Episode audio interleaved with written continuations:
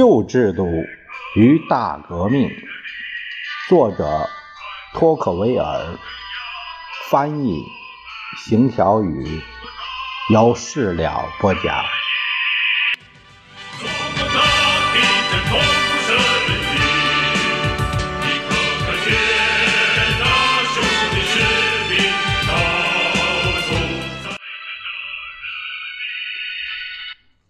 第七章。说的是中央集权制是旧制度的一种体制，不是大革命或帝国的业绩。在法国还有政治集会的时候，我曾经听到一位演讲家谈论中央集权制。他认为中央集权制是法国大革命令人敬佩的伟大胜利，为欧洲所羡慕。我同意，中央集权是一大令人钦佩的胜利，也认可欧洲人羡慕我们的说法。但我也坚持认为，这并非大革命带来的大胜利，相反，这是旧制度的产物。我也可以说，这是旧制度在经历大革命后唯一幸存下来的政治制度。因为这是唯一能够适应大革命创建的新社会的部分。如果读者有耐心认真读本章，可能会看出我用大量证据论证这个观点。首先，我恳请读者原谅我将所谓的三级会议省，呃，也就是全权自治或部分自治的省份放这一边，暂且不谈。这个三级会议省啊，是指到旧制度末期仍保留着三级会议的省份。三级会议省位于国家的边远地区，几乎占了法国总人口的四分之一。他们中只有两个省拥有名副其实的自由。稍后我将阐明中央政府向。强迫其他省份那样强迫这些三级会议省服从中央政府同样的法令，到了什么样的程度？在这里，我主要关切的是那些被当时行政语言称作财政区省的省份。财政区省呢，呃，拥有隶属于国王的财政管理权和管理机关，与三级会议省不同。尽管那里的选举比其他地方少，但是巴黎周围的都是财政区，它们构成一体，形成了法国的心脏和繁华地区。乍一看，国家的旧式管理制度给人一种杂乱无章的感觉，规章混乱，政权混乱，是一个真正的大杂烩。行政机构和官吏遍布法国各处，他们互不屈服，所有人都依仗自己花钱买的权利参与政府管理，而且这个权利也不能被收回。他们的权利经常在一定程度相互重合和侵犯，以至于他们之间经常有摩擦和冲突。法庭间接使用立法权力，他们有权在他们的职权范围内颁布强制性的法律法规。有时，他们直接挑战中央政府，直白地谴责政府政策，逮捕政府代理人。地方法官在他们居住的城市和乡镇颁布治安条例。城镇的体制多种多样。官名名号也是五花八门，权力来自不同的地方，这儿是市长，那儿是领事，还有其他地方的市参议员。他们中的一些人是由国王委派的，一些是由旧领主或者拥有封地的亲王委派的，还有一些是由当地市民选举的，任期一年。剩下的有些人是花钱购买的永久统治权。这些都是旧政权的残余，然而在他们中逐渐的出现了或进化出相对新颖的东西，在这儿我必须描述。在王国的中心，距离皇位很近的地方，有一个很强大的管理机构，所有权力以一种新的方式凝聚在一起，那便是御前会议。它源于古代，但大部分职能是近期才具备的。它身兼多重属性，它是一个最高法院，因为它有权推翻其他普通法院的裁决。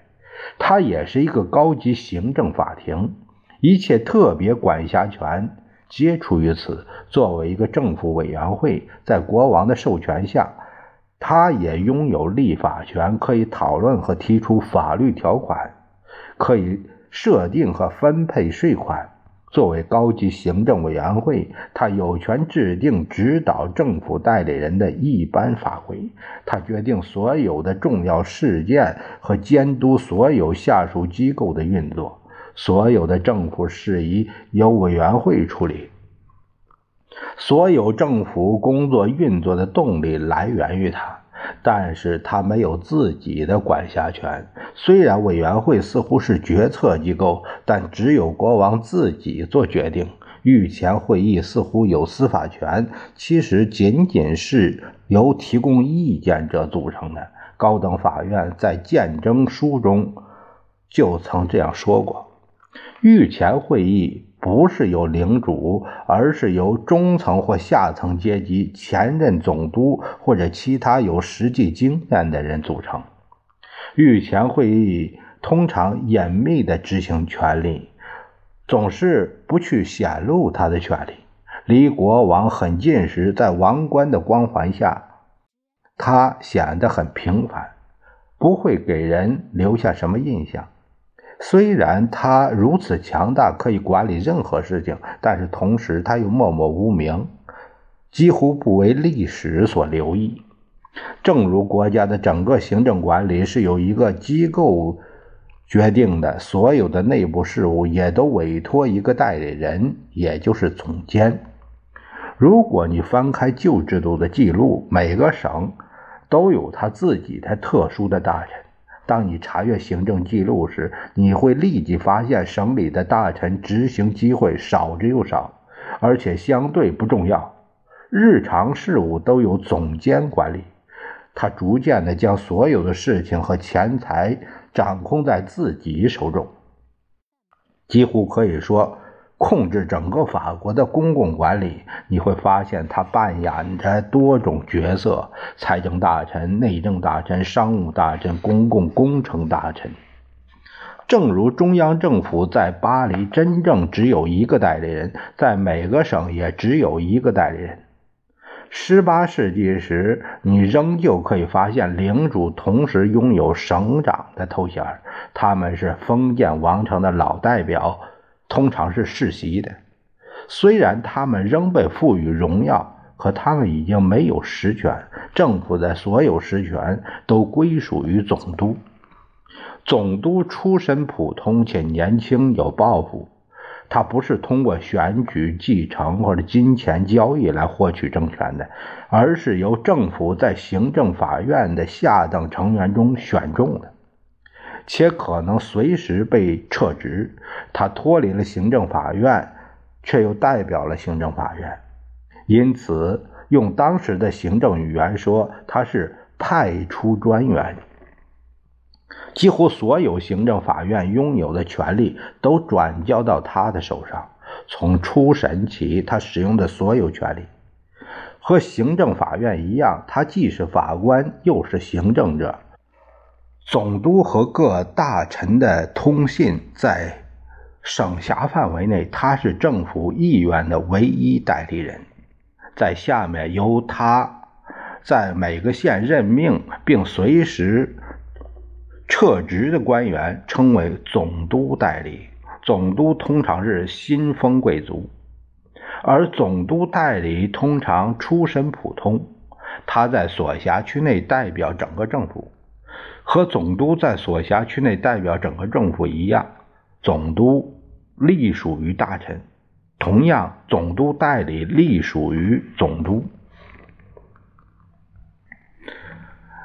达尔让松侯爵在他的回忆录里曾经讲到，约翰劳有一天对他说：“当我任财政总监时，我从来不敢相信我所看到的。事实上，法国是由三十个总督统治的，没有法院，没有议会，没有省长。各省的祸福贫富全系于这三十位在各省任职的行政法院审查官身上。”无论如何，这些有权力的官员在封建贵族的财欲面前相形见绌。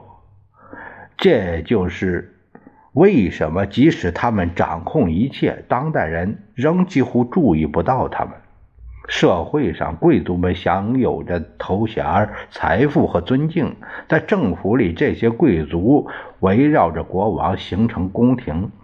贵族统帅舰队，指挥陆军。简言之，他们最吸引那个年代人的眼球，甚至子孙后代的眼光也常常停留在他们身上。如果贵族被任命为总督，那相当于是对他的侮辱了。甚至是最穷的绅士也会拒绝这样的职位。在贵族看来，总督代表外部权力，是受命管理。官僚和农民的新人不值得引起社会注意，但是正如约翰劳所言和我们所见，这些人却统治着法国。让我们以关于税收的权利开始，呃，在这某种意义上包含着其他的权利。众所周知，税收有一部分属包税。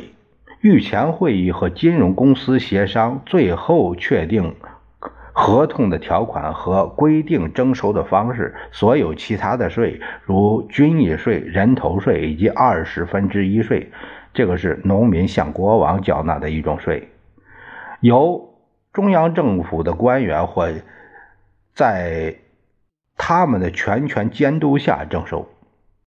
每年委员会颁布一个秘密的决议来。设定军役税的数量以及众多附属税，以及各省的分配，因此军役税在没有任何警示的情况下，一年比一年多。因为军役税是一种古老的税收，它的评估以及征收曾经都是委托给地方代理人。这些地方代理人或多或少是独立于政府的，因为他们的行政权力是通过继承、选举、金钱买卖获得。在这些代理人中有领主、教区税收的征收者、法国的司库、被选举的官员。十八世纪，这些权威人士仍存在，但是截止那时起，一些人士已经与军役税。完全没有关系，一些只是承担次要的或者完全从属的角色。无论什么时候，权力总是在总督和他的代理人手中。在现实中，只有总督自己在教区中分配军役税，命令和监督收税者，批准收税缓征或缩减。其他税收，比如人头税，是最近才有的，所以政府不会受到旧势力残余力量的影响。它不受被统治者的干预，独立执行。总督、总监和御前会议设定地方税。说完了钱的事儿，我们再讨论一下人的问题。有人惊奇地发现，法国人民能够在大革命期间以及以后。如此有忍耐力地承受军队征兵的压力，但是请记住，他们已经习以为常了。征兵制的前身是自卫队，虽然所征人员少一些，自卫队给法国人民的负担之沉重更甚前者。有时人们用抽签的方式决定农村青年入伍，在他们当中挑选若干名士兵组成自卫军团，服役。为期六年，因为自卫队相对比较现代，封建旧势力对他没有任何兴趣。整个运作全权委托给中央政府代理人。御前会议设定自卫队总数，每个省承担的份额。总督决定每个教区招募新兵的数量，总督代表主持抽签大会，听取免除请求，选择哪支部队留驻本地，哪支部队离开，最后把离开的部队交给军队当局，要求免征只能通过地方行政长官和御前会议决定，除了三级会议省。之外，所有公共工程，甚至是那些地方性的公共工程，也是由中央政府的代理人独自批准和执行的。独立的地方当局，比如领主、地方财政官僚和大陆政官，的确存在并且参与地方管理，但是在大部分地方，这些旧势力少有作为或无所作为。只要稍稍阅读政府文献，这点便可以得到证明。所有主要的道路，甚至是连接城镇之间的公路，是在普通税收的基础上修建和维护的。御前会议决定线路，签署合同，总督监督工程师的工作，总督代理召集徭役进行施工。只有乡间小路留给旧。地方势力管理，最后这些路一直无法通行。同现在一样，中央政府公共事业的主要参与代理人是桥梁公路工程局。尽管时间消逝，这里却没有发生明显的变化。这个部门有一个会议和一个学校。监督员每年穿梭于法国，工程师在总督的命令下。负责所有建筑工作。旧制度在新社会中幸存的数量比想象的多。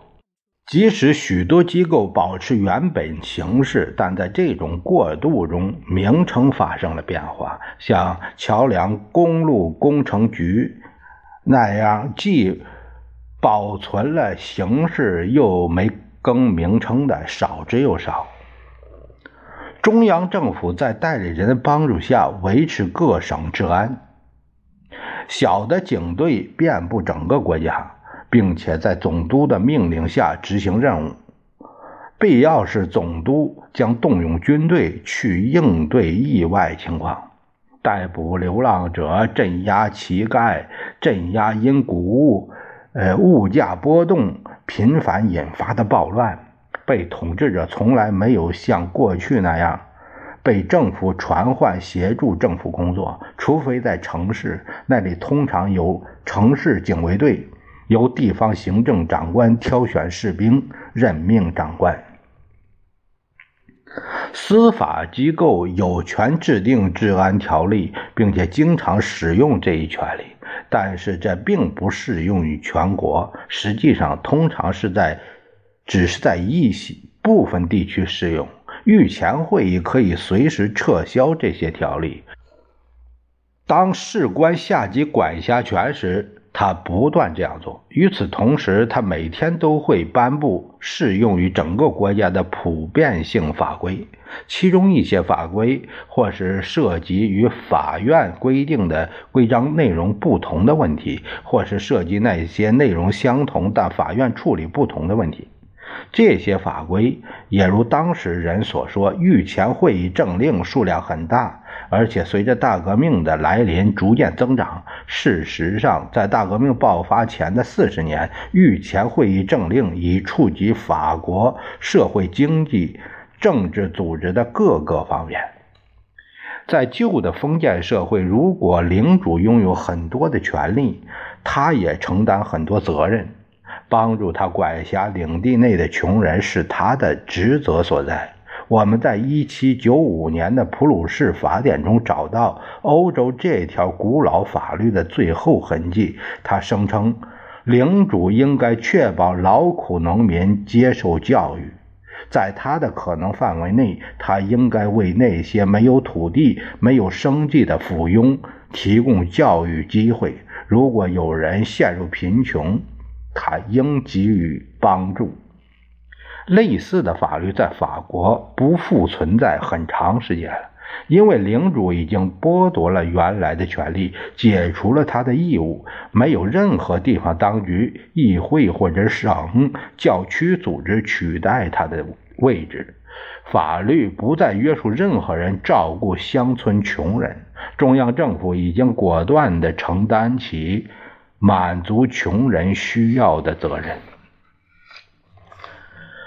每年御前会议从普遍性税收，它的收益中给每个省份分配一定数量的基金，由总督分发到各教区救济穷人。